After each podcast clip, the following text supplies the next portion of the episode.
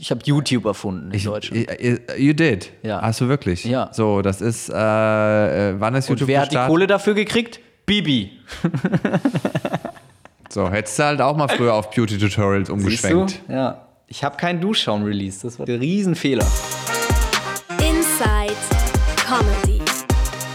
Mit Simon Stäblein. Hey! Ey, Skrr. Phil Laude in the house, aka Young Larry.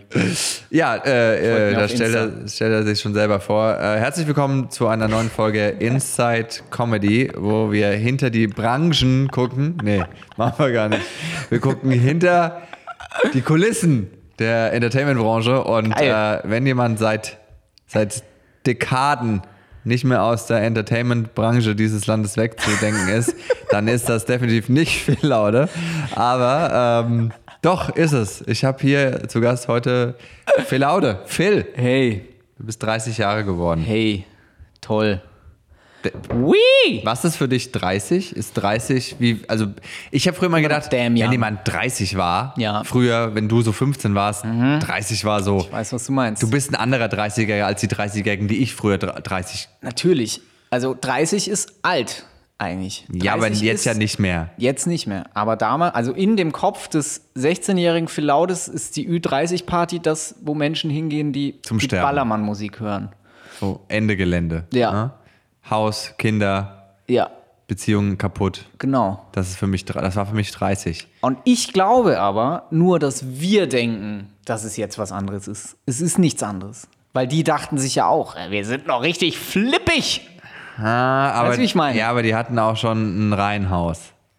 Die hatten auch schon ein Reihenhaus, das haben wir nicht, ja. Aber Du- das liegt an der, an der Struktur der Kohle. Das, ja, und es liegt auch einfach an den Immobilienpreisen in Köln. ja, eben, an der Schere, Na, die immer weiter auseinander geht. Danke, Merkel, für den Danke, Maulkorb. Merkel, danke, Schafe, danke, danke. Meine auf. Fresse. Die da oben, die haben ihre Reihenhäuser alle schon gekauft und unsere auch.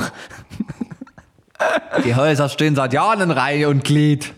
Es ist so hart, rich zu werden, ne? es ist wirklich schwierig. Aber wie definiere rich? Richtig rich, rich, rich. Wirst du nicht mit Arbeit heutzutage. Sondern?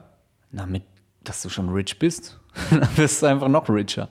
Mit Geld wirst du rich, aber nicht mit Was Arbeit. ist, wo, wo ist für dich, was ist für dich rich? Rich, mm, ja, Millionen aufwärts. Und dann 5 Millionen aufwärts nochmal ein Sprung. Welche. Währung? Und dann Milliarde. Yen? Das sind die drei Typen von Rich. Yen? Euros. Euro. Ja. Wie viel ist denn ein Yen? Ein Yen ist äh, ach, 84 Cent. Ist das so? Nö. Hab ich frei erfunden. Keine Ahnung. Ich Ich weiß, weiß nicht. nicht, wie viel ein Yen ist. Wenn du mir jetzt sagen würdest, ich biete dir eine Million Yen dafür, dass du mit mir schläfst, ich, ich weiß nicht, ob das ein gutes Angebot ist, ehrlich gesagt. Stimmt, das ist eigentlich so ein Ding. Ne? So, das könnte so eine Game-Show sein. Ja, ja, Ich biete so- dir zwei Millionen Thai-Baht Das ist eigentlich voll dafür, die dass du gute, mit mir das, das, das und das dass du das und das machst. Aber du so für, wie viele Währungen gibt es denn so? Fuck, so damit werde ich rich mit der Idee. Und ich gebe dir 10% ab. okay. Okay, Deal? Aber in Lire, Deal. in Drachmen. Ich gebe dir 500 Drachmen dafür, dass ja, du ich gebe dir das 10%, aber nur in Drachmen. ist. Dra Das ist nämlich anders als 10% in Euro. also rich ist für dich eine Million. Ja, da fängt's an, glaube ich. Ich Und ich habe nicht mal eine Mille, Digga. Und ich bin eigentlich jemand, der rich sein müsste. So, ja, das, dem, was das ich denk alles schon gemacht Ja, habe. das denke ich mir auch. So, ähm, da kommen wir aber gleich noch. Ich habe ich mein- YouTube erfunden in Ich, Deutschland. ich, you did. Ja. Hast du wirklich? Ja. So, das ist, äh, äh, wann ist Und YouTube wer hat die gestartet? Kohle dafür gekriegt? Bibi. So, hättest du halt auch mal früher auf Beauty-Tutorials umgeschwenkt. Ja. Ich habe keinen Duschschaum released. Das war der Riesenfehler. Ich war, ähm, jetzt, kommt mal, jetzt kommt mal der Real Talk. Ich war, als äh, du oder eben mit Waititi so erfolgreich wart, ich war, ich war todesneidisch. Ernsthaft? Ja. Ja, klar. Weil ich zu dem Zeitpunkt noch BWL studiert habe und nicht aus dem Quark gekommen bin, irgendwas aus meinem witzigen Talent zu machen. Und dann sind da so Leute, die total durch die Decke gehen, Parodien machen, was immer mein Traum war.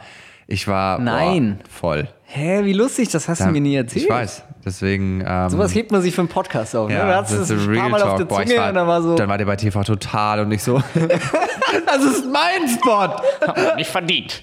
Und die Video und alles und äh, das war, boah, ich so, ich will auch. Ich, Ja. Gott, ich will auch. Ich habe äh, doch, ich habe damals sogar noch in, der, in, der, in so einer Produktionsfirma ähm, in Hamburg ein Praktikum gemacht und dann überall nur noch Waititi, Waititi, Waititi und ich so, Das ist krass, ja. geile Leben. Und man dachte ja direkt, ihr seid irgendwie sofort Millionärs, ehrlich gesagt. Ja, das äh, denken immer noch viele. Ich hatte letztens sogar eine ganz lustige Situation, da waren Jungs vor mir auf der Straße gelaufen, haben über Phil Laude geredet und dass der, Digga, und der eine meinte, Digga, der ist rich, Alter, der hat richtig Money gemacht, so. Und dann meinte ich so, ja, geht so, ne? So hinter denen halt. Da habe ich einfach so ins Gespräch eingeklinkt. Und für die war es halt der übelste Mindfuck. Für die war so voll der Messias, der so vom Kreuz aus mit denen spricht. Oh, und du so, fuck, da ist er. Ja, ja. Almighty. Das ist total lustig. Also manchmal so diese, diese sehr cringing, awkwarden Momente auch so ein bisschen zu genießen in der Öffentlichkeit. Aber äh, ihr, ihr hattet krasse Verträge, oder? Wahrscheinlich. So, also. seid Nee, ihr, auch bist, da, du, also- bist du naiv in dieses Game reingeschlittert? Also ich sage auch immer zu TC, weil der zum Beispiel oft sagt so, ja, wir haben ein paar echt so, wir haben Fehler gemacht, äh, managementmäßig. So, wir waren auch bei einem nicht so guten Management am Anfang und all das. Aber ich sage immer, Digga, wir sind drei Jungs aus dem Dorf gewesen, die mit null Experience einfach nur mit so einer Schnapsidee in dieses Business, in dieses Becken da reingeworfen wurden und dafür haben wir uns fucking gut geschlagen im Großen und Ganzen. So. Weißt du? Also wir haben, wir haben auch Kohle gemacht. So. Es ist nicht so, dass ich irgendwie arm bin. Und es gibt auch Boybands, die haben tatsächlich einfach Verträge unterschrieben oder so, dass sie halt am Ende gar nichts davon hatten. In von, Drachmen. Von, dem Mega-Erfolg ist in, am Ende eine Drachme geblieben, weißt du? Und äh, so ist es jetzt auch nicht bei uns, aber klar, wir haben schon, äh, also wir haben irgendwie unseren Weg halt gemacht, aber der war so sehr eigen, sag ich mal. Wir hatten kein gutes Management hinter uns, das irgendwie schon wusste, wie der Laden läuft oder so. Und auch eine Bibi, dass, dass die am Ende das, also also das, das ist ja ein Apparat dahinter. Und dass dieser, sag ich mal, professionelle Apparat, wo wirklich dann auch die Kohle gemacht wird, dass der aufmerksam wurde auf das YouTube-Game, das kam halt erst, nachdem wir YouTube quasi schon durchgespielt hatten. Wie, wa- was war denn so, wie, wie hat das denn angefangen? Also du hast irgendwann gedacht, boah, ich, ich bin witzig, ich mache jetzt ein lustiges Video und das lade ich auf diese Plattform hoch, die neu ist. Also wie, wie, was ist der Grundstein deiner Karriere? Gerhard Meyer, Schultheater, achte Klasse. In dem, da war ich auch, aber aus Da ging es los. jetzt wissen müssen. Mit Zettel im Mittsommernachtstraum. Ich habe auch den Midsommertraum gespielt. Auch ich Zettel? War, ich, nee, ich war Lysander. Siehst du? Hättest mal Zettel spielen. Dann wärst du YouTuber geworden. Ich muss, ich muss. Das war dein Butterfly-Moment. Aber welche Rolle war denn Zettel? Na, der Witzige. Zettel war dieser, Der dieser Esel, Idiot. der dann in den Esel verwandelt Tispe, da ist eine Spalte in der Mauer und äh, muss durch die Spalte durchgucken und dieses, dieses ganze William Shakespeare-Spalten, Muschi, Muschi. Das Spaltenthema. Metapher-Ding. Ja. Ja. Genau. Und das war Zettel, der, der, der, der lustige Muschi-Witze im William Shakespeares Midsommernachtstraum. Und dann hast du gedacht, hat. gut, das hat funktioniert, jetzt mache ich Videos. Ja. Jetzt mache ich Pimmelwitze. Das war dann okay. Aber was Muschi-Witze ist mir zu hoch, aber aber du warst nicht alleine, oder? Nee, es war dann so äh, Schultheater und dann haben wir parallel einfach so aus Spaß irgendwie, dann habe ich eine Digitalkamera geschenkt ge- bekommen zu Weihnachten und dann meinte ich zu, zu ich hatte zwei beste Freunde, Benny und TC und ich meine zu Benny, lass mal so ein lustiges Video drehen und Benny meinte, nee, kein Bock. Und dann habe ich TC gefragt. Oh Benny, liegt, Benny, liegt Benny schon seit, seit Jahren in der Badewanne und heult? gute so, Frage, oh Benny, falls Gott. du zufällig diesen Benny? Podcast hörst, dann äh, melde dich und sag, wie es dir geht. Übrigens, Weil Benny, die Freundschaft ist auch zerbrochen. in- dein Pech. Ja, fand ich auch. Also ich war auch wirklich so, es war auch so, weißt du, da habe ich glaube ich schon diesen, zu der Zeit auch schon diesen, diesen Künstlerkomplex gehabt, dass ich das total verletzend fand, dass er nicht mitmacht bei meiner tollen Idee. Und dass Aber er die nicht gut findet, weil die Idee war Pimp My Pullover, damals gab es Pimp My Ride. Kennst du das noch? Diese Ja, Show mit den Autos? ja, ja, ja. Genau, und ich wollte Pimp My Pullover machen, wo man so Pulli halt auf, aufpimpt mit einem Subwoofer drin und whatever und dann voll diesen Pulli abfeiert, weil der alles kann und leuchten und so. Und ich fand es total geil, die Idee, und Benny fand die halt nicht gut. Und dann war auch klar, okay, dann machst du eben nicht mit bei White Titty. Krass. Und Aber- TC war on fire und dann waren wir zwei der Grundstein.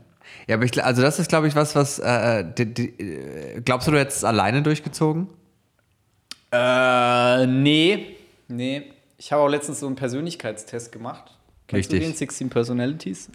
Das ist voll interessant, Alter. Psychologie bin ich so voll so, so amateurmäßig reingeschlittert in das Thema die letzten zwei Jahre. Und äh, Ich bin nur zu 30% schwul übrigens, laut test.de. ja, dann wird das so stimmen, weil diese Tests sind immer wahr. Und 70% ist Judith Rakas bei mir. Ja, das Thema haben wir ja gerade schon So. bei uns im Podcast durchexerziert. Äh, genau, und in diesem Test kam raus, ich bin Aktivist. Das ist einer von 16 Persönlichkeitstypen. Der Test basiert auf den äh, äh, C.G. Jung hat irgendwie angefangen. Der war nach Freud so der Erste, der so ein bisschen das Game wieder neu aufgemischt hat. Und der hat angefangen mit diesen Persönlichkeitstypen. Und da ist daraus so ein Modell entstanden. Und dieser heutige Online-Test gibt halt 16 Typen. Und der wird auch kritisiert ein bisschen, also ein bisschen Horoskopleserei ist. Aber ich habe mich sehr wiedergefunden in dem Aktivist-Typen. Und das sind halt so hochsensible Menschen, die dauernd mega viele Ideen haben, aber die nicht, wenn sie nicht in einem Team sind, dann setzen sie keine davon um. Und das bin voll ich. Also ich habe ständig Ideen, ich habe so viele Ideen. Aber das Problem, wenn du mega viele Ideen hast, ist halt, viele davon sind auch richtig scheiße. Ja. Weil sonst hättest du nicht so viele. Also es ist ein ganz großer, ganz viel Mist Ja. ist auch dabei. Und das dann so zu unterscheiden und rauszukriegen, wo hast du jetzt wieder deinen Film und denkst, das ist geil, aber es ist total schlecht. Und so, dafür brauche ich halt ein Team. Und es war schon immer so. Ich bin Teamplayer. Also auch damals so ihr zwei dann gegen den Rest der Welt. Da habt ihr angefangen TC mit. ist auch Aktivist. Und dann ich hat- habe den den Test geschickt. Er ist genauso wie ich. Gleich und gleich gesellt sich gern. Ja, ja, voll lustig. Aber was war, also dann habt ihr gesagt, und dann, was ist dann passiert? Dann habt ihr das Video gemacht und mit, und dann ihr, Pullover niemals gedreht. Nee. Nee, müssen wir noch machen. Mach. Äh, stattdessen aber habe ich Spongebob, so eine Spongebob-Figur mit einer Softgun abgeschossen und das in Zeitlupe aus ganz vielen Perspektiven gefilmt und dann Carmina Burana drunter geschnitten. Und das war mein erstes Video, was ich jemals gemacht habe. Es hieß Spongebob, der Fall. Okay. Und dann, was ist mit diesem Eine Video steile passiert? Karriere los. Das sind, das sind die dann nochmal fünf Jahre und dann hatten wir plötzlich Abonnenten. Äh, das haben wir nie hochgeladen. Damals gab es auch, glaube ich, noch kein YouTube.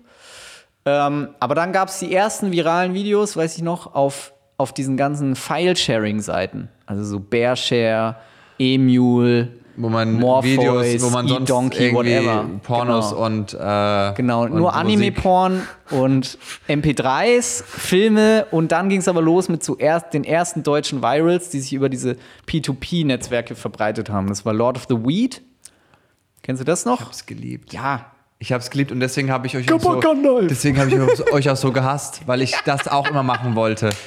Jetzt kommt richtiger Real Talk. Ich habe euch sogar mal über Facebook eine Nachricht geschrieben an die Waititi-Seite. Simon. Ähm, Hör mir auf. Doch, und habe geschrieben, hey, ich finde total cool, was ihr macht. Ich bin auch voll der Fan von Lord of the Weed und so. Kann ich mal irgendwie bei euch mitmachen? Nein! Doch! Wie aber da geil! hattet- aber da hattet ihr schon 500.000 Fans und ich wusste so, egal, just do it. Ey, wie lustig ist das denn? Ja, geil. Krass. Und ich habe dich sogar mal in der Sauna voll gelabert bei Fitness First. Weil ich eine Connection zum Dominik Porschen hatte. Und da habe ich äh, dir gesagt, wie cool ich dein, wie cool ich das äh, Shake It Off Video fand und so. Aber ich glaube, du In warst der in, der, in einer sehr schwierigen Phase da. Ich glaube, das war damals, wo du so ein bisschen down, ein bisschen ist gut, aber ich glaube, da habe ich dich in einer schwierigen Phase erwischt. Da bist du auch immer noch ins Fitnessstudio gerannt, was sahst total grimmig aus, hast schnell trainiert. Ich kann mich ganz, ganz vage dran erinnern. immer so schnell an die Geräte, so voll, "Ah, fickt euch, fickt euch, fickt euch und dann bist du wieder gegangen. Also Wie krass, wie krass. Ja, das war die absolute, das war die, das letzte bisschen White Titty so. Ja. Genau diese Phase. Und das war tatsächlich die schwierigste Lebensphase für mich, ja. Krass. Und ich habe von dieser Phase, ich habe ganz oft, dass Leute zu mir kommen und mir irgendwelche Anekdoten aus dieser Phase erzählen und ich dann so, what? what the fuck happened? So. Letztens kam ein Cutter von Mediakraft zu mir und äh, oder ich kam zu dem und ich meine, so am Nürnberger Hauptbahnhof haben wir uns zufällig getroffen. Ich meine, Digga, wie lustig, du hier und so und wie geht's und so. Und dann meinte er so, hey Phil, ich wollte noch mal kurz sagen, so, ich dachte mal, du magst mich überhaupt nicht. Und ich so, was? Ja, ich dachte mal, du, du hasst mich. Also, äh, hä? Ja, weil ich habe dich immer gegrüßt auf dem Gang und du hast mich einfach nur böse angeguckt. Und Ich dachte auch dann bei Fitness First, oh Gott, der ist richtig weird, der ist richtig wack. Ist richtig böse. richtig broken. Ja, so Ich war einfach nur broken. Ja, so, aber für mich hat das, ich meine, ich kann da die, die ganze, den ganzen Background nicht, was bei dir so passiert ist, sondern ich dachte einfach, du bist so, du bist so erfolgsmüde. So, oh, nervt mich nicht, Leute, guckt mich nicht an, geht mir nicht auf den Sack. Don't talk to me, ich will nur meinen Sport machen. Ich glaube, was es letztendlich war, ist einfach nur dieser Tunnelblick. Dieser Tunnelblick, wo du nicht mehr richtig, wo du so in so, so Gedankenkarussell gefangen bist, äh, dass du nicht mehr wirklich wahrnimmst, was um dich rum passiert. Wie war denn für dich der, der, der Äh, krasse das ist halt Fame? immer eine gute Ausrede, wenn man einfach nur ein Arschloch war. So, kenne ich. Jetzt kenne ich es auch. Aber wie war das für dich? Du, kon du konntest ja nicht mehr auf die Straße gehen, oder? In, in Köln und so, zu den Hochzeiten von YTD. Ohne, Also man wurde auf jeden Fall halt immer angesprochen. ja. War, und fandst du das, äh, ist das, war das geil oder wie, wie, wie war da die Entwicklung? Am Anfang findet man es, glaube ich, ganz, ganz cool, so, wow, die kennen mich. Und irgendwann ist es aber dann auch so, oh Leute, ich, ich gehe gerade nur, ich kaufe gerade ein Dildo. Ich meine, sorry, ich bin auch nur ein, verstehst? Ja, Dildo-Fan. Äh, ich, äh, äh, ich kann mich an das erste Mal total gut erinnern. Das war vor dem Kölner Dom und es war so, dass TC, O's und ich dann so getan haben, als ob uns das öfter passiert. Und innerlich war so, oh, geil. Someone ja. Wir so, klar, klar, können wir ein Foto machen, kein Problem. Und dann sind wir so um den Dom rumgegangen, haben alle nicht geredet, wir haben alle das Gleiche gedacht. Und dann waren wir um den Dom rum und dann haben wir so, so kleine Kinder so uns so gefreut und so, so abgeklatscht. So. Ja. Ja, das ist sweet.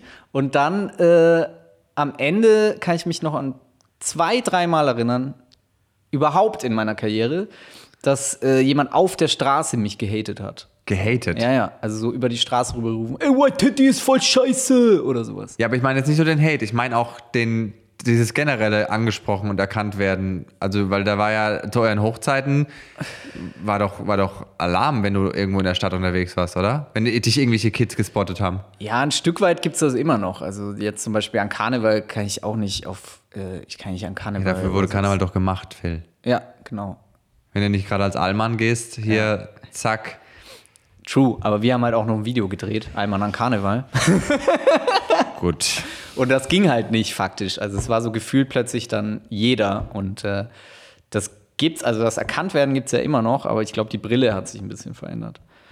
Also es ist für mich jetzt einfach so ein Stück weit halt mein Leben und mein Alltag. Und davor war es halt schon, also du musst dich halt daran gewöhnen. Du musst dich halt daran gewöhnen, dass es eigentlich gar keinen Unterschied macht, weil Menschen beobachten dich so oder so. Und jeder fühlt sich auch ein Stück weit beobachtet, ständig. Und ich glaube sogar eher, dass du, wenn du in der Öffentlichkeit stehst, dass du ein bisschen mehr lernst, damit dich davon abzuschotten oder zu sagen, es ist ja wie so eine Übung zu sagen, so, ja, ich kaufe mir den Dildo halt jetzt trotzdem. Ja. Ja. Und ja, ich nehme den großen. Ja, und was ist so, was ist das Problem damit? was mich immer noch interessiert, ist dieser, also wie ist dieser krasse Sprung passiert von Dorfvideo zu Megastar? Und was geht da mit, was geht da in so einem jungen Mann ab? Äh, es waren so immer wieder so kleine Sprünge. Also es war nicht so der eine fette Sprung, sondern es war immer mal wieder so ein, so ein Ding. Und Ich weiß noch, das erste war, wir haben dann so eine Sitcom aus Twilight gemacht. Äh, Twilight bis an die Grenzen der Liebe.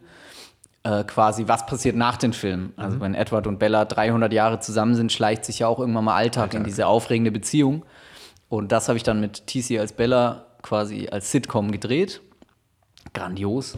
Und, äh, und das war unser erster, also da hatten wir zum ersten Mal Fans. Dann, dann ging es so los, dass wir dann Fans hatten und das war magisch. Also es war halt der Traum. Ne? Das war für die Jungs aus dem Dorf der große Traum, den sie sich davor immer so ein bisschen schon eingeredet hatten. Also ich habe mich eigentlich mein erstes Mal abgehoben, bin ich im Schultheater. So, als ich dann Zettel gespielt habe und die ganzen Mobber von früher herkamen und meinten, hey, das hast du Bock gemacht, Laude, dann war ich halt BAM! Weißt du? The King. Und An dem Punkt bin ich damals stehen geblieben, aber ja, ruhig weiter. ja, da habe ich mich das erste Mal schon Fame gefühlt, obwohl ich es noch nicht war. Und mit Twilight ging das dann so los, dass halt wirklich Leute das halt sehr cool fanden und ab da gab es immer wieder so Mo- Momente. Dann gab es die erste Songparodie, die durch die Decke ging. Dann gab es ihr Schweine habt mich angemalt. Das Äh, war, das genau. war ein, Brett. Und da war der aber schon dann Vertrag und da ging's dann, da war schon professionell das Ganze, oder? Oder nicht mehr Dorf und da war der schon in Köln dann und so? Da oder? waren wir schon in Köln, da hatten wir schon Management und das war kurz vor der, vor der Mediakraft-Zeit. Also es war kurz bevor YouTube zu so einem richtigen Business wurde. Und äh, bis dahin hat es am meisten Spaß gemacht, würde ich sagen. und dann äh, Kam also- die dunkle Zeit. ist das irgendwann so, dass man sich so an den Erfolg gewöhnt, dass es dann nicht mehr special ist?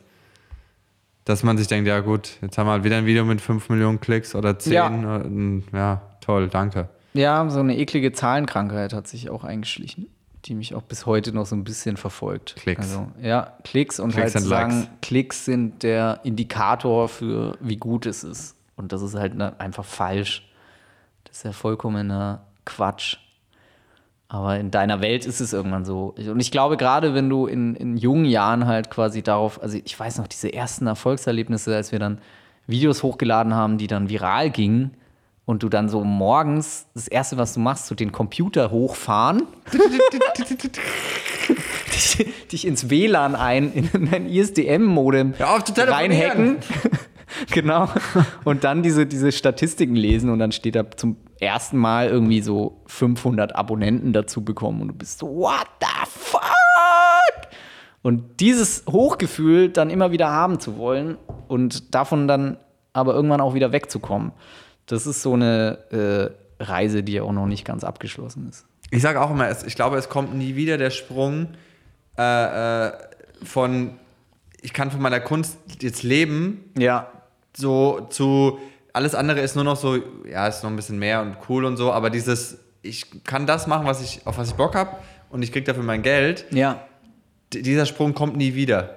Also nach oben hin ist es nur noch so marginal, Ja. also, glaube ich. Ja. So, weil ich, ich kenne das jetzt nicht so in Dimensionen wie du, aber äh, ähm, ich am Anfang, ey, als ich das erste Mal bei Kunst gegen Bare 20 Euro für Comedy verdient, ich so, boah, geil, dann gehe ich in Rewe und habe ich mir von Comedy eine Milch gekauft und ich so, Ja, ja, fuck, das war eine Comedy-Milch. Ja. So vorm Rewe über meinen Kopf geschüttet. Ja.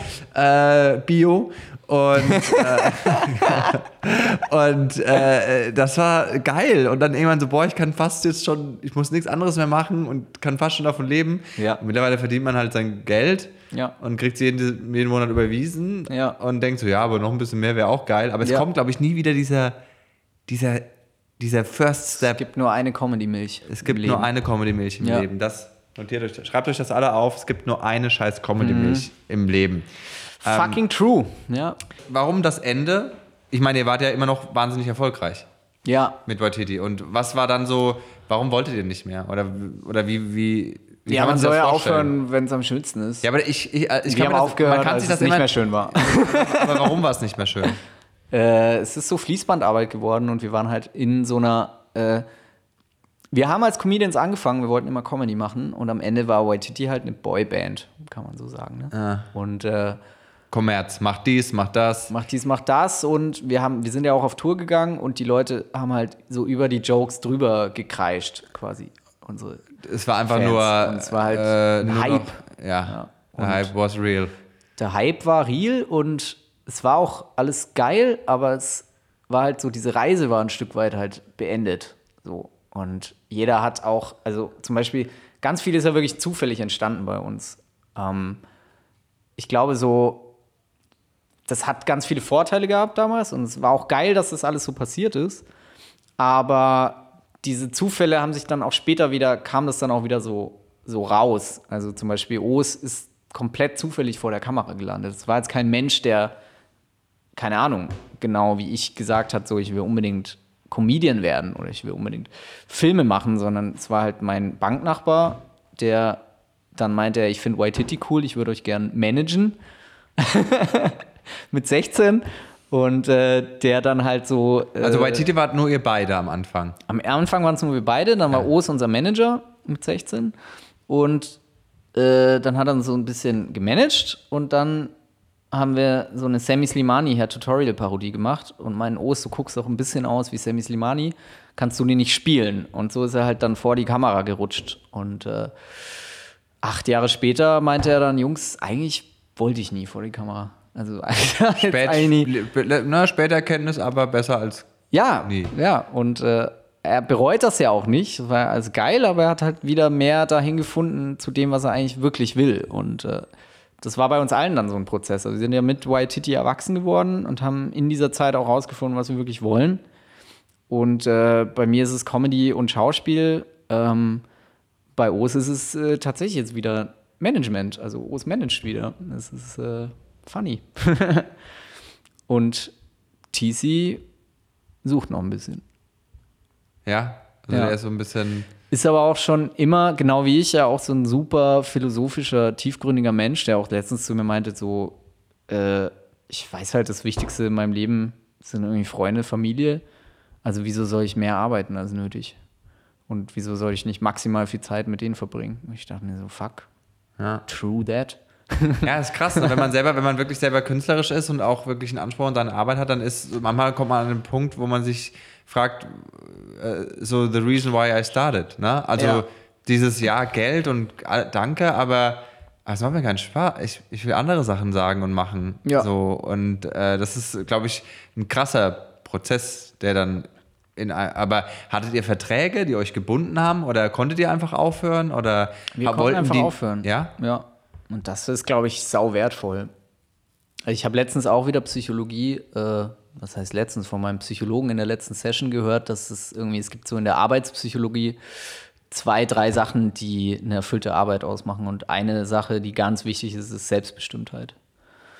Die, äh, also wenn du selbst wählen kannst, was du arbeitest. Ja. Und, und, und wenn das nicht gegeben ist, das macht extrem unglücklich. Und das war aber nicht so bei uns. Also wir konnten das frei entscheiden. Und wir haben ja auch unseren Abgang irgendwie äh, würdevoll hingelegt. So. Wir sind nicht, es gibt andere YouTube-Kanäle, die sind dann sehr traurig so eine auseinandergebrochen. Tic-Tac-Toe-Pressekonferenz. Sowas, genau. Ich dachte, du wärst eine Freundin. Ja, ja. Und wir haben in unserem letzten Video die Tic-Tac-Toe-Pressekonferenz parodiert. So, weißt du? Das ist, äh, ja. Genius. Ja. Einfach. Das Two, ist two schön. brains, one ja, thought. Ja, siehst du. Und wie war, wie war dann so der Weg jetzt dann als Solokünstler? Also hast du gewusst, ich muss weitermachen? Ja, ja, also ich fühle mich auch seitdem wieder so richtig wohl. Ich hatte dann während der Waititi-Zeit irgendwie so einen so einen Business-Film, dass ich so dachte, weil ich habe schon beide Herzen schlagen in mir. Ist auch so eine Papa-Mama-Geschichte. Also meine Mama äh, war bei den Münchner Philharmonikern und äh, ist Geigerin und Künstlerin und mein Vater Informatiker und äh, Unternehmer. Und wer spielt die erste Geige in deinem Leben? Deine Mutter? Mama, Kind, durch und durch, komplett. Das sollte ein Witz werden Überbehütetes- wegen der Geige, aber es didn't happen. didn't land. Genial, Digga. Ist, äh, ist schön. Aber Äh, die und da draußen haben alle gelacht gerade. Also Vater eher so Business, bodenständig, Mutter eher Ja, Freigeist. genau. Und diese zwei Herzen schlagen auch in meiner Brust. Aber das Künstlerherz ist äh, weitaus ausgeprägter. Und das habe ich danach dann wieder gemerkt. Und äh, auch schon in meinem Zivildienst meinte mein Zivi-Vorgesetzter, äh, dass er echt mir beide Daumen drückt, dass es klappt mit Waititi. Und ich war so, Dankeschön. Ja, weil was anderes kannst du auch nicht. Und So, Phil. Aber das, das kann, also das würde ich auch so bestätigen. ja, ne? Ja, wir haben uns schon ein paar Mal geredet und schwierig, geil, ja. aber bei Titi war gut. Ja. Doch, doch. Ja. Nee, aber wie, also war das dann für dich so, jetzt bin ich auf mich alleine gestellt, war das eher so, oh mein Gott, wo sind die anderen? Oder war das so, geil, jetzt kann ich machen, was ich will? Beides. Also, äh, ja, ich, wie gesagt, ich brauche auf jeden Fall ein Team. Ich brauche Leute um mich rum. Ähm, aber so künstlerisch mein eigenes Ding machen zu können, gibt mir schon extrem viel. So. Und gerade dann nochmal auch so der Schritt, so auf die Bühne und Stand-up zu machen, ähm, was für mich irgendwie so, keine Ahnung, so zu Comedy, also zu einem wirklichen Comedian einfach für mich jetzt dazugehört. Und äh, diesen Schritt zu machen und auch diese Selbstfindung, die dann auf der Bühne stattfindet, ähm, das will ich alles nicht missen in meinem Leben. Und das gibt mir so viel. Und ich weiß auch, dass ich so mit Stand-up nicht aufhören werde, bis ich sterbe. So, das ist einfach. Aber wie war der, also ich meine, der Schritt von, ich bin hinter der Kamera geschützt, ich kann schneiden, Ja, ja. ich kassiere Likes ein und Ding. Ähm, das ist ja schon ein, ein beschützter Raum. Safe. Ne? Es ja. ist wirklich safe. Und äh, dafür fehlen dir natürlich die direkten Reaktionen. Ja. Ein Like und ein Smiley ist nicht wie wenn jemand lacht über das, was du sagst, Genau. oder? Also es ist schon, Ja. ist das dann irgendwann so, oder war das bei dir so, dass du gedacht hast, ich brauche jetzt mal eine direkte Antwort auf das, was ich erzähle? Oder Ja, ja. was war der was war die, die, die, warum dann auf einmal live, wenn online so gut klappt und du eigentlich damit ausgesorgt hast? Ich glaube schon immer so dieser Wunsch, irgendwie auf die, auf die Bühne zu gehen. Und wirklich diese, wie du es halt sagst, ne, das kannst du nicht vergleichen. Und das, was ich damals im Schultheater empfunden habe, wollte ich halt dann doch nochmal haben und wieder haben. Aber der Schritt war hart, Alter. Ich bin auch mit way zu dicken Balls auf die, auf die Bühne. Weil du dachtest, ja, ich bin schon jemand und Ja, Comedy kann ich. ja, habe ich jetzt zehn Jahre sauwitzig, gemacht. Bin, ich war Fame, ich habe Arena. genau. Ich, wer seid ihr eigentlich? Ja, also ich weiß, wie das geht. Und äh, Aber es ist im Publikum egal, ne? Das ist ein erster Moment so, Genau. der Fame, so, Ja. wow, den kenne ich und dann, es dauert ja, wird sei witzig. Es dauert zwei verkackte Pointen, bis du wieder ganz unten angekommen bist. Bis du wieder in der Realität. Und dann hassen sie sich umso mehr. Weil dann Ja, sind sie ja, nämlich so, aha. Mhm. feiner 5 Millionen Abonnenten, Herr. Das klappt wohl nicht. Und ich hatte dann diesen Moment, wo der wo so viel Panik einsetzt, dass dein Mund aufhört, Speichel zu produzieren. Wenn du so trocken wirst und die Lippe so an die Zähne geht, Und ne? dann plötzlich anfängst so zu reden und trotzdem noch so, so tun musst, als ob alles normal wäre. Und die Temperatur in deinem Körper steigt Völlig, so in deinen ja. Kopf hoch und du stehst so, ist doch überhaupt kein Problem, dass das hier nicht funktioniert, Ja, aber ja. ich möchte gerne sterben. Ja, mein Bruder und ich nennen es immer so Notstromaggregat. Wenn so in deinem Kopf so ein Schalter plötzlich so pff, alles ausschaltet und dann geht noch mal so was an. Aber das ist nur noch so ein Teil von deinem Hirn, der nur noch sagt Flucht, Flucht, Flucht. Und dann musst du trotzdem noch performen. Das hatte ich. Und äh, danach habe ich dann noch ein paar Auftritte gemacht. Die waren dann teilweise noch mal ähnlich schlimm. Und dann habe ich sehr schnell wieder aufgegeben mit Stand-up. Und dann hat es noch mal zwei Jahre gedauert, bis ich wieder angefangen habe. Und das war vor zwei Jahren. Und seitdem läuft es ganz gut. Stand-up-Game. Kannst du, kannst du sagen, dass dir das eine mehr Spaß macht als das andere oder ist das so eine, so eine Mischkalkulation? So ein schöner deutscher Mischwald. Ähm, also so langfristig, mein, das, was mir am allermeisten Spaß macht, ist schon Spielen. Also Stand-up und Schauspiel. Ähm, und Schauspiel. Okay. Also so Spielen, Rollen annehmen. Ähm, das ist das Geilste an meiner Arbeit. Und das ist auch bei YouTube nach wie vor das, was ich am, am allerliebsten mache. Also vor der Kamera. Spielen, komische Charaktere, weirde, so. Wir hatten es vorhin auch schon so diese, so auch provokanten Characters zu spielen. Das so provozieren, bisschen, ja, so, eigentlich so Zeug, das gern Kinder machen. Same here. Ein sehr starkes inneres Kind, Simon. Ja, ein sehr aufgewühltes, sehr aggressives, mit viel zu viel Zucker gefüttertes inneres Kind. Ich will doch eine Cola. Bist du auch äh, so super sensibel? Ja, super sensibel, glaube ich. Kann, die, kann ich auch so Kleinigkeiten irgendwie total so an, dein, an deinem Selbstwertgefühl kratzen und dann, und dann wirst du so Drama Queen-mäßig, dass du dann so zurückhaust oder so? Konnten, konnten sie mal. Ja. Jetzt nicht mehr. Nee. Nee, ich hatte ich- das und mein Psychologe meinte dann zu mir so, das, das war so geil, weil der meinte dann so, ja, ja, das sind so Sachen, die so, ähm, ja, so in der frühkindlichen Entwicklung oft passieren bei so einem Schief. Drei- oder Vierjährigen. Ich musste halt voll lachen, weil ich so dachte, ah geil, ich bin halt einfach vier in meiner Entwicklung in manchen Bereichen. Und dann meinte er aber auch so direkt, weil ich so gelacht habe, so ja, aber also nehmen Sie das auch ruhig, also das ist auch was sehr Positives, weil das ist gleichzeitig die Seite in Ihnen, die kreativ ist, die, äh, die immer neue, neue Kackideen hat. So, Das hat mein Therapeut zu mir auch gesagt. Siehst du? Hast du auch einen? Nee, auch ja, ich war, ich war, also am An, ich, in der Corona-Krise hatte ich am Anfang echt einen krassen Durchhänger. Ja. Und da bin ich so ein paar Mal zu einem, äh, also ich habe jetzt nicht wirklich eine Therapie gemacht, ich bin ein paar Mal zu so einem Dude gefahren, Ja. Der mal mir ein bisschen objektiven Input geliefert hat. Ne? Weil man ist ja sonst auch so in seinem Echoraum. Ja. Man hat seinen Partner, Partnerin, Geschwister, alle, die selber aneinander Fatsch Ja. haben. Äh, und mit Mama braucht man so einen objektiven Blick auf die Dinge. Genau. Weil Ja. sonst bist du so verloren in, in deiner eigenen Sichtweise. Die oft so falsch ist. Voll, Du, absolut. ist, du hast eine Brille auf, du rennst ja die ganze Zeit mit einer Brille durchs Leben und, du, und es passieren Dinge und du denkst, die passieren wirklich, aber Es das ist- stimmt nicht. nee, es ist deine subjektiv, Sicht ja. auf alles. Und das ist auch, also ich kann das einfach wirklich jedem empfehlen, weil äh, also dieses Thema so Mental Health ist auch für mich so ein ganz, also so ein wichtiges Thema geworden, weil ich einfach weiß, wie viel mir das selber gebracht hat und äh, wie verloren ich, glaube ich, wäre, wenn ich, wenn ich mich nicht um meinen Kopf gekümmert hätte Ey, und kümmern würde. hier, absolut. Ich meine, du hast ja auch sehr schwere Zeiten durchgemacht. So, Ja. äh, weiß ich wie, also ich möchte jetzt da nicht ins Detail gehen, aber du hast sehr schwere Zeiten durchgemacht, ähm, die du aber dann auch mit deinen Followern geteilt hast. Ja. Wie wichtig war das für dich, dieses, diese Realness ins, ins Game zu bringen? Und wie völlig, schwer? völlig neu für mich und auch schwer. Und ich bin auch zum Beispiel tatsächlich selber noch nicht so weit, dass ich, äh, dass ich darüber reden kann. Also ich brauche diese, ich brauche diese Distanz, dass ich dazu schreibe, aber ich kann noch nicht öffentlich so richtig darüber reden. Mhm. Aber dieser, äh, das überhaupt zu tun ähm, und das Ganze, äh, also dadurch mich nicht verstellen zu müssen, grundsätzlich in der, in der auch privat, also weil Menschen einfach wissen, keine Ahnung, so Comedy-Preis vor zwei Jahren oder so.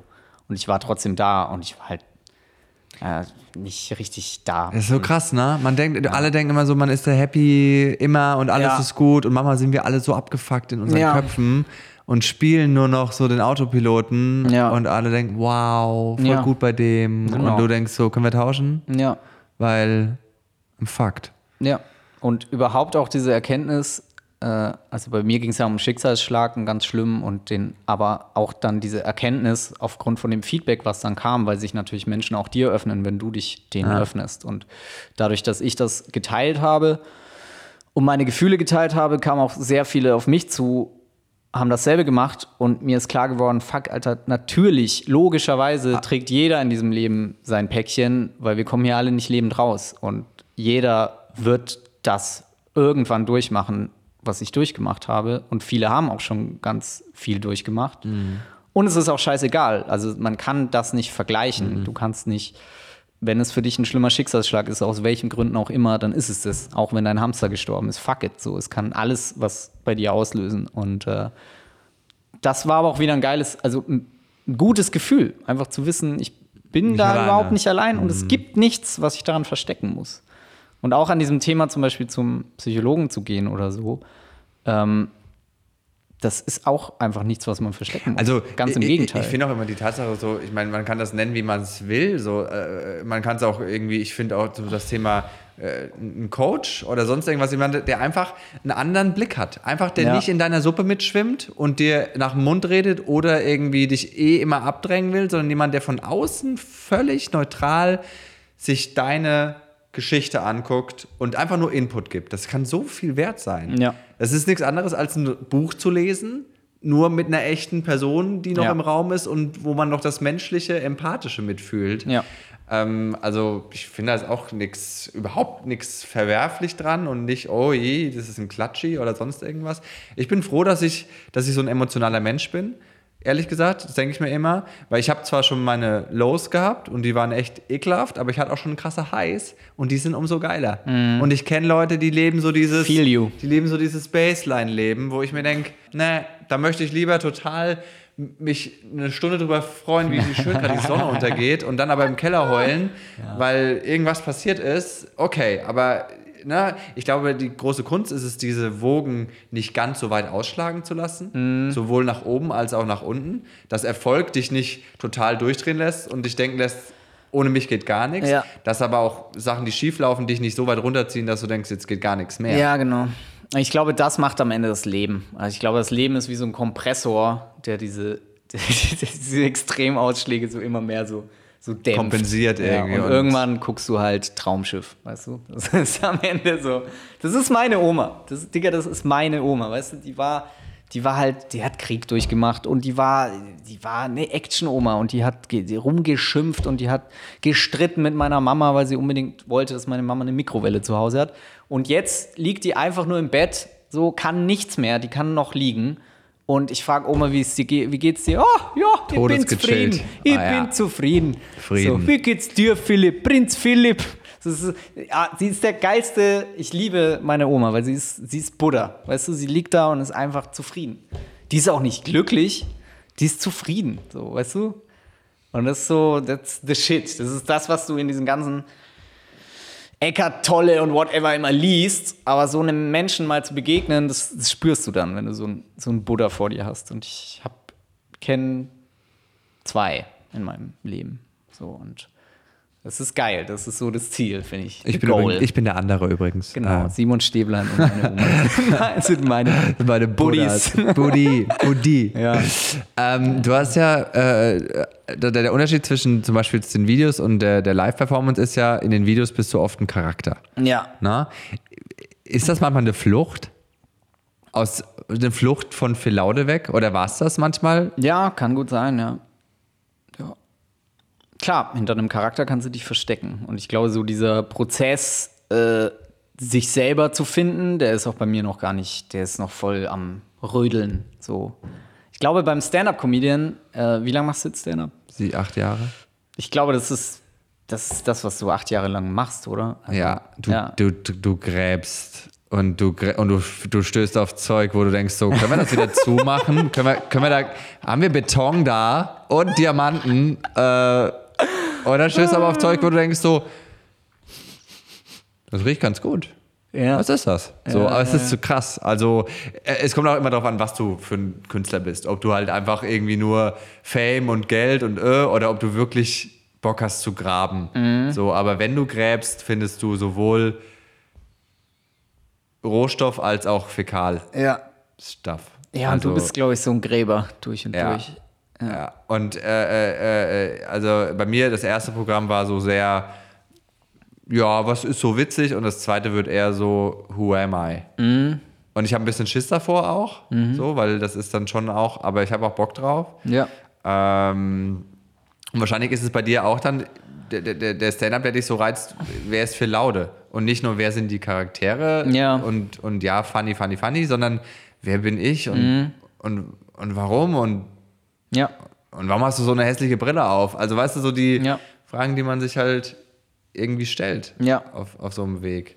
Und der Prozess bei mir, glaube ich, noch so gerade erst so richtig angeschoben. Also wer ich privat bin, weiß ich auch noch nicht, aber künstlerisch weiß ich es auch noch nicht. Also das hat erst nach White, also White Titty war was anderes, ganz klar. Und jetzt kommen so die Charaktere und irgendwie merke ich schon, irgendwie steckt auch in den Charakteren, irgendwie steckt da schon auch ganz viel von mir drin. Also dieses, dieser Allmann, der zum einen so alles kontrollieren will, aber zum anderen auch mal, manchmal völlig über die Stränge schlägt, das bin irgendwo auch ich, auf jeden Fall. Aber halt auch noch lang nicht so richtig. Du bist ja auch ein Perfektionist, ne? Ja. Also du bist auch ein krasser Perfektionist, ne? Das ist auch Yes. was, was dir, glaube ich, was deine Arbeit gut macht, Ja. aber was dir auch manchmal im Weg steht. Ja.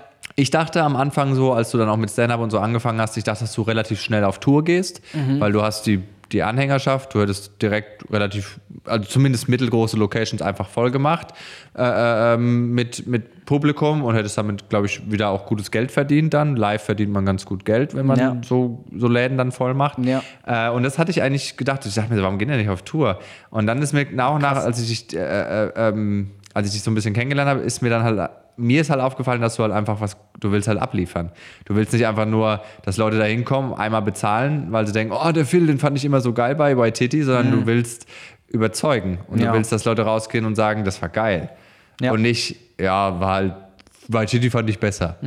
Ja. Und äh, ja, das versteht man am Anfang nicht, wenn man jemanden nicht kennt, aber das ist bei dir dann sehr schnell klar geworden. Nee, wenn ich da rausgehe, dann möchte ich, möchte ich abliefern. Und ich glaube aber auch, dass es dir manchmal dann im Weg steht, Weil ich eben keinen Duschschaum rausgebracht habe.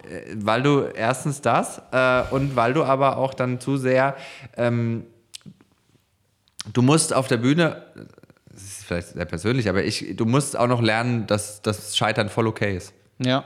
Du musst, du musst noch lernen, dass du da oben stehst und zwei, drei Nummern machst, wo du denkst so, wo danach auch wirklich sagst den Leuten, das war kacke, oder? Und du darfst nichts ausmachen. Ich weiß, was du Und meinst. ja. also, weil ich kenne diesen Perfektionismus. Ich Ja. kenne dieses, ich muss das beim ersten Mal schon so perfekt, die Pointe, nein. Alles wächst. ja.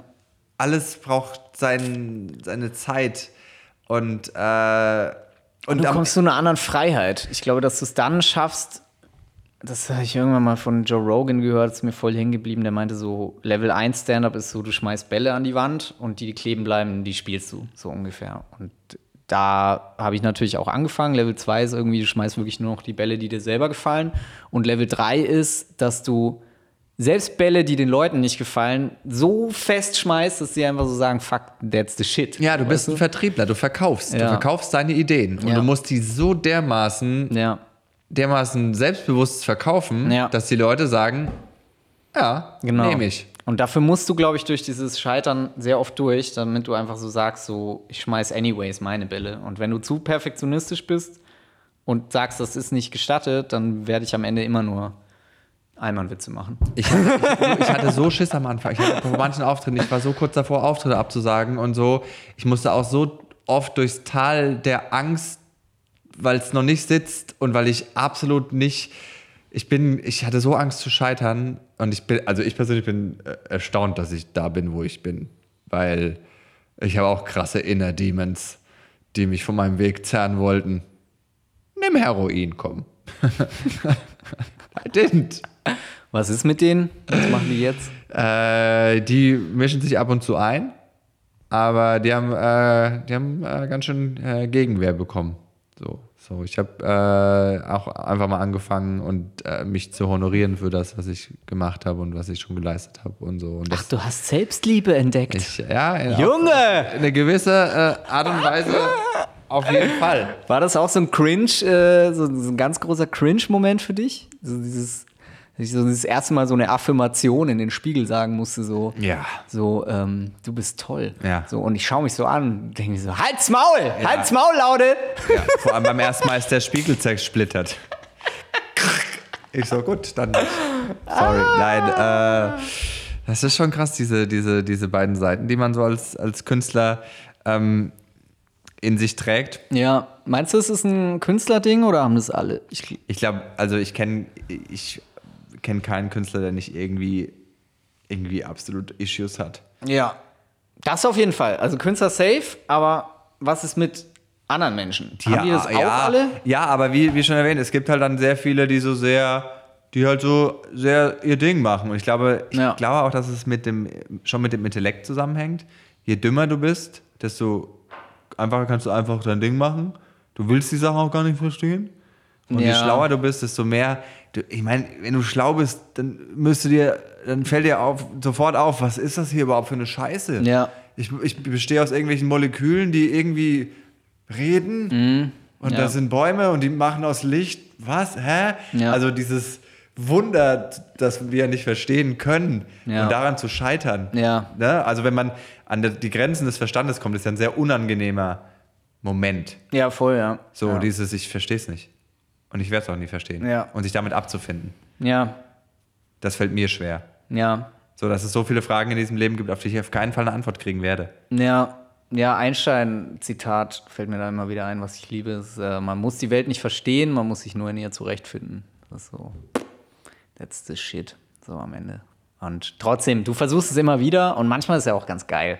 Und manchmal mag ich auch Ja. diesen, diesen, diesen Mindfuck-Moment, wo du so, wo du dann so denkst, so, nee, das, nee, warte mal, wenn es keinen Gott gibt, dann, also was kommt, also wo, also irgendwas muss, irgendwas, das Einzige, was ja wirklich ultimativ wahr ist, ist, dass wir existieren. Ist es das? Ja, das, was existiert. Also es existiert was. Irgendwas. Und das kommt ja irgendwo her. Und dann ist der Ja, System ja. Overload. Fuck. Wirklich. Wer bin ich? Wer ist Lenny? Insert Coin, please. Ja, und dann kommt aber bei mir auf, danach oft so ein Gefühl so, ja, dann fuck it. Eben, ist Schwimm so nackt im. Meer, Ja, geil. So, ne? Essen Kinder Bueno White. Ja, mein Gott, genau, gönn dir hast halt eine die Haselnussallergie. fette Pizza und cares? schlaf im Pizzakarton ein. Ja, Ich, äh, was mich auch noch interessieren würde, ist äh, äh, die Frage, glaubst du, dass du für immer in der Entertainment-Branche bist? ja. Ja? Auch auf der Bühne. Echt? Ja. Ich nicht. Ich hatte das mit Stefan Raab, diesen Moment, wo ich das beschlossen habe, lustigerweise. Tell me more. Tell me more. Äh, ich war im Brainpool Office, bin da durchgelaufen. Stefan hat irgendwie so ein, so ein Kölner Männchen gegessen. Ich weiß nicht, wie die heißen, aber es ist so mit so Zuckerguss drauf. Okay. Und dem hat er gerade so ein Bein abgerissen und mich gefragt, ob ich das Bein essen möchte. Und, Okay, das äh, hört sich nach Texas Chainsaw Massacre an, alles, aber gut. Ja. Und dann habe ich das Bein von diesem Pitter gegessen und dann hatten wir so Smalltalk, der aber schnell abgerutscht ist in so ein Deep Talk, weil ich meinte dann nur so, ob er das, äh, ob er nicht manchmal so den so Bock hätte, wieder irgendwie so so in das Game auch einzusteigen. Und dann er, nee, ich bin ja schon erfolgreichster Influencer überhaupt. Und dann hat er so Statistik gezeigt, dass er mit einem Post irgendwie mehr Kommentare gekriegt hat, eine höhere Interaktion hatte als jeder andere. Er meinte, okay, Influencer-Game auch schon durchgespielt. Und dann, aber er produziert dann noch Shows. Und dann meine ich so, ja, wofür machst du das? So, für die Kohle kann es ja nicht sein. So, und dann meinte er, doch. hat sich voll totgelacht und meinte zu mir, ja, wieso machst du es denn? Willst du geliebt werden oder was? Ich meinte so, ja, Ja. ich glaube schon.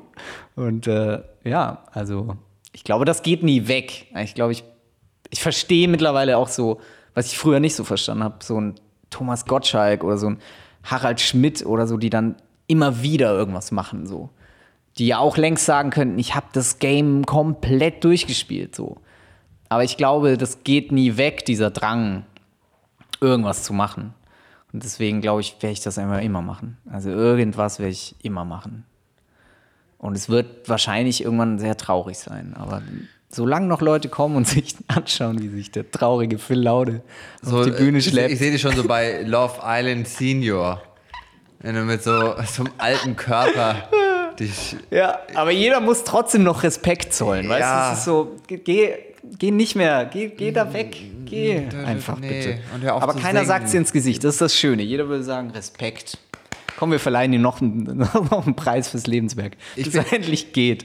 Ich bin ja ein großer. Kennst du diese Hör zu-Werbung in den Städten? Diese. Einer, der die Hör zu zu Hause hat? So, das sind diese großen Plakate. So mit so Moderatoren und so, so Markus Lanz, der auf so einem Stuhl sitzt und Unterschied. Ah, das ist eine der die Zeitschrift? Hör zu zu Hause hat. Ja. Ah, okay. Und ich bin ja, ich bin ja ein großer Fan davon, die Hör auf. die, die Zeitschrift Hör auf zu konzipieren. Und dann steht da irgendwie so, Michael Wendler, einer, der die Hör auf zu Hause haben sollte. Das, Mhm. Ja. Das, äh, ich, also ich Harald persönlich- Schmidt jetzt in der Hör auf. Genau. Ja. Also ich glaube, ich bin nicht äh, bis immer, bis für immer. Okay, In dem was ist dein Game. Plan? Ist dein Ich habe so viele andere Interessen. So, ich, ich koche, ich hätte voll Bock, irgendwann mal so einen Laden zu haben mit geilem Essen und so geilen Vibes, wo du reinkommst Mhm. und wo vielleicht zum Beispiel, ich glaube, es wird immer ein Teil sein, wo dann vielleicht, wo ich so eine Open Stage Ja, ich machen dir fünf würde, Jahre. Ich wo ich so eine Open Stage machen würde und da ist dann auch mal Comedy Ja. und die host sich dann auch noch so für alle, die denken, oh, der hat auch mal sowas gemacht. Ich Genau. glaube aber nicht, dass ich für immer in diesem Game bin, Likes, Likes, Follower, Tickets verkaufen. Ich glaube, das mache ich nicht bis immer. Also- Das nicht, aber ich glaube, du wirst fünf Jahre lang Cupcakes verkaufen und dann wirst du in dem Laden eine Bühne, eine Open Stage machen. Ja, das kann schon gut sein, dass es dass, dass immer ein Teil von einem bleibt, aber ich glaube nie, dass es für immer mein ganzer Teil sein soll. Weil ich habe so viele andere Sachen, die ich auch super interessant finde, wo ich mir denke so, hm, was glaubst du, was, was passiert wäre, wenn Waititi nicht Boah, Digga, keine Ahnung. Also ich habe letztens überlegt, wenn ich jetzt nochmal studieren würde, würde ich Philosophie oder Psychologie studieren. Und dementsprechend würde ich dann mal Taxifahrer werden. Ja. Psychologie ist ja so ein bisschen das BWL der jungen Frau in 2020, ne? Aber mich interessiert der Shit so krass, Ja, Alter. Ich finde das so fucking interessant, einfach auch so diesen zu verstehen, jetzt so, dass auch die, viel von dieser Küchenpsychologie einfach so gut funktioniert und dann aber auch wieder nicht. So, das ist so, das ist so krass einfach. Das war für mich auch so die letzten zwei Jahre so, ach so ist die Welt. Ach, die ist gar nicht so, wie ich sie sehe, sondern die ist, die ist so gesehen wie in meiner Brille oder nicht alle Entscheidungen, die ich treffe, treffe ich freiwillig. Ah, okay, krass. Wusste ich nicht. Krass ist das richtige Ich Wort. wollte einfach drüber reden, Ich weiß, über diesen nein, Fehler. ich- Nein, Aber ich habe das es gehört. war die Mischung aus Und das crazy Ist, das ist nämlich crazy und krass. krass. Das ist nämlich mein Talent, Versprecher zu hören. Es, mir entgeht nichts, wenn Leute sich versprechen. Ich habe auch in der Schule immer so nie zugehört, sobald die Rallye-Lehrerin sich versprochen hat. Was? Deswegen hat die auch einmal aufgehört zu reden für zehn Minuten. Meine ist aber auch angenehmer, als einfach so weiter zehn zu Minuten reden. nicht geredet. Also sonst würde jetzt jeder denken, ich sage wirklich krass. Ich habe ich hab Cross. Ich habe äh, einmal äh, in der Cross. letzten Zeit habe ich Hello und ähm, was ich, Hello und Hey habe ich gemischt und es kam Heil. das, war, das war wirklich so Heil und alle so. Ja, es ist nichts, wo man drüber wegreden sollte. ist Da heil, sollte da man dann kannst kurz mal fragen, Simon, wie bitte? Heil kannst du nicht drüber gehen. Nee. Cruss wäre so, okay. Cruss. Aber Heil Cruss. ist Ja. Hail. Ha. Wie, wie sehr juckt dich ähm, Hate? Ja, also zum Beispiel da der letzte Hate, der mich wirklich getroffen hat, war unter einer Show, die ich gemacht habe, wo ich zum ersten Mal moderiert habe. Und dann stand drunter, sind wir uns alle einig, für Laude sollte niemals Stand-up machen. Und äh, das mit 1000 Daumen hoch. Und das war dann schon so, okay. Tausend Autsch. Daumen in dein Auge. Ja, genau. Die sich gleichzeitig so von allen Seiten so poken. du Loch. Ja. Ja, das, äh, das hat dann äh, gehörtet, aber war ja auch gleichzeitig irgendwie so ein Ansporn. Also in dem Pain steckt ja dann auch immer irgendwas drin. Und ich glaube, du bist nur angreifbar, wenn du es selber ein Stückchen, also wenn da irgendwie eine Truth für dich drin ist. Und dann ist es ja so. Weißt du, wie ich meine?